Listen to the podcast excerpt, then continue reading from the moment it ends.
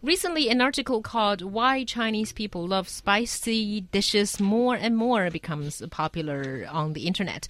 According to the article, before year 2000, spicy food was only a regional issue loved by some people. However, it has gradually become a national craze.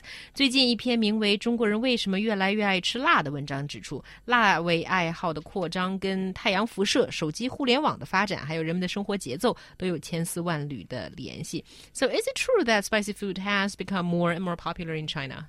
Well, it certainly seems that there are more spicy food restaurants opening up, and even the non spicy food restaurants have spicy dishes. So I think, um, yeah, it seems to be something that a lot of people have been talking about.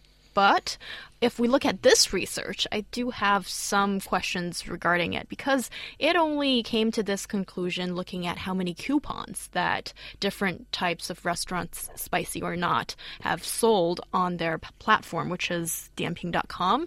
And I mean, it could possibly be that there are just simply more uh, spicy food restaurants being registered or or uh, on this platform that you can't really just you know straightforwardly arrive to that conclusion because more coupons are being sold that regards the uh, spicy food restaurants.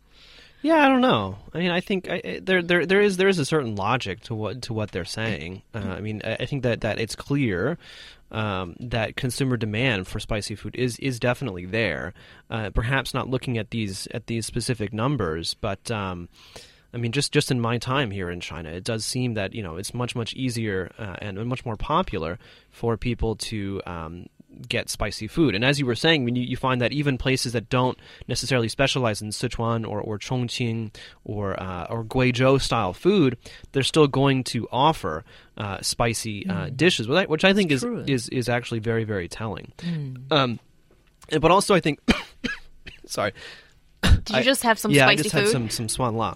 Um, no, I also I, th- I, think it's important to remember, you know, it's not just China that loves spicy food. I mean, all around the world, uh, spicy food is, is is gaining popularity. I mean, especially if we look at, you know, I don't know, just a random number here, the top five cuisines. I mean, Indian, and Mexican and perhaps even Sichuan, Chongqing, whatever, Chinese spicy, they're they're all up there. I mean, Mexican and Indian food are known for being spicy, and then they're some of the most popular around the entire world. Mm, in the U.S., not in China though. I think somehow it's weird. Even when I was in the U.S., I find a lot of uh, you know American Chinese they say they don't like Mexican food. You know, they don't like American Mexican food, perhaps. Right, maybe. But even but even in the UK, I mean, like I was, you know, I was I was very surprised to find Mexican restaurants in in the UK, which is traditionally more more Indian. Mexican, most people don't know about it, but it's, it is becoming more popular. Mm. And like you said, Indian food has mm-hmm. uh, spices in it, and it could be Indian. It can be so spicy. Yes, but it's a very different type of spice than what we get here in China from mm-hmm. usually the red chilies,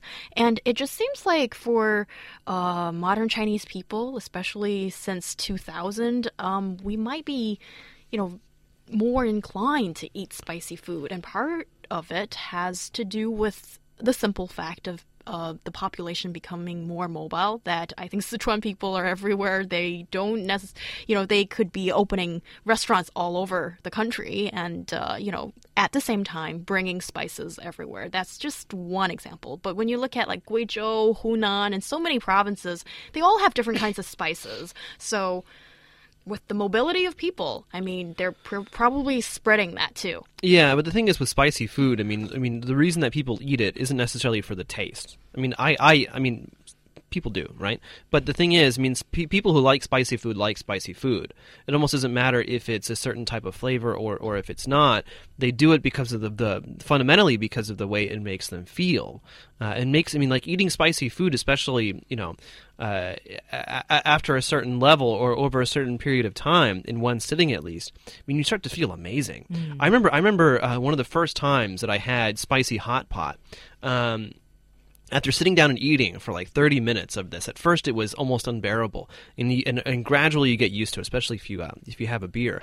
I remember, no, I mean I remember specifically feeling euphoric after after eating after eating this the, the spicy hot pot because you have to remember the way that your brain works. It's, it's when you when you're eating spicy food, uh, the the the molecule it basically it creates a pain reaction on on on in your in your nerve system. Uh, so if that molecule comes in contact with any pretty much any mucous membrane in your body it's going it's going to hurt but how does your body respond to pain it responds to pain by releasing chemicals that that are that, that basically natural painkillers but natural painkillers also make you feel really really good The endorphin. endorphins Yes, exactly yeah, endorphin theory. I think that's very much true. But uh, when we look at Sichuan food in particular, I think He Yang is right. There are many provinces in China that offer spicy food. Hunan, there are many Hunan restaurants and Guizhou restaurants as well, but none has been as successful as the Sichuan restaurant. Really? Yeah. Is it just Sichuan uh, h- spicy that we're talking Well, about? if, if, That's- we if we want to categorize From- it further from- into it, from you know. from Dianping, I mean, they were only looking at Sichuan versus uh, Cantonese or, or Shanghai food. Basically, Sichuan versus local food, and people were, were buying more coupons uh, for Sichuan food. Um, but I but I think it is interesting because I mean we're, we are seeing around the world spicy food becoming more and more popular. And then in the United States, for example, there's a um, like a niche market for uh, spicy chasers, you might say, where um, like boutique and uh, amazingly spicy uh, hot sauces are becoming uh, more and more popular. And so, and so, I think that that really a part of it is a byproduct, uh, I would say, of, of overstimulation. So people people they, they feel like they need some type of really strong flavor to actually be able to taste anything. And somehow this reminds this this brings to mind uh, chapter 12 of the Tao Te Ching, or the first the first uh, really chapter yes, twelve. chapter 12, yeah. No, Are you sure it's Look not up. No, look you it up. 24? No, look it up. Chapter twelve. Chapter twelve. The first three lines. You know, the five. The five colors dulls your vision.